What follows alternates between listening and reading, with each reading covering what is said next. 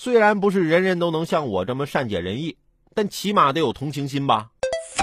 五月二十一号，湖南长沙一名 W 二二二路公交车的女司机在上夜班的时候，将孩子带到了车上，孩子累了就横睡在车座位上的一组照片引发网友热议。车队考虑安全驾驶，已对女司机作出批评。有媒体报道，女司机可能会被辞退。二十四号，车队队长回复称，车队将人性化管理，已经恢复女司机的工作，有可能对她进行调岗。带着孩子上夜班，孩子窝在那儿也不舒服。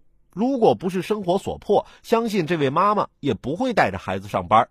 还好，车队考虑到这位母亲的实际困难，做了人性化处理。希望所有努力生活的人都会被生活温柔以待。